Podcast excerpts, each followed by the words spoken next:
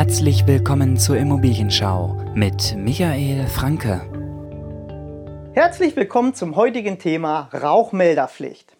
Ja, da hören wir Sie schon, unsere lieben Helfer der Feuerwehr, immer im Einsatz für uns. Wie ist das aber nun mit den Rauchmeldern? Seit einigen Jahren ist es in fast allen Bundesländern Pflicht, Rauchmelder in bestimmten Räumen der eigenen Immobilie anzubringen.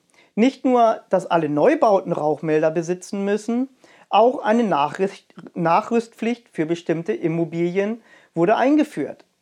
Das Gesetz macht es zur Pflicht, Rauchmelder in Schlaf- und Kinderzimmern sowie Fluren, die als Fluchtweg dienen, anzubringen.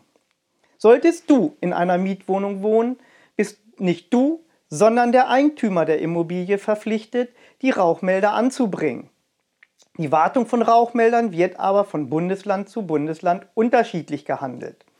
In zehn Bundesländern ist der Mieter in der Pflicht, die Wartung zu übernehmen, also etwa den Austausch von Batterien vorzunehmen. In den sechs anderen Bundesländern, dazu zählen Brandenburg, Hamburg, Mecklenburg-Vorpommern, Rheinland-Pfalz, Saarland und Thüringen, ist die Wartung weiterhin die Aufgabe des Eigentümers. Rauchmelder retten Leben. Solltest du bis jetzt keinen Einbau von Rauchmeldern in deiner Immobilie vorgenommen haben, wird es dringend Zeit. Gute Rauchmelder mit DIN-Norm und Batterien, die bis zu 10 Jahre halten, gibt es schon für 15 bis 20 Euro oder noch günstiger im Mehrfachpack.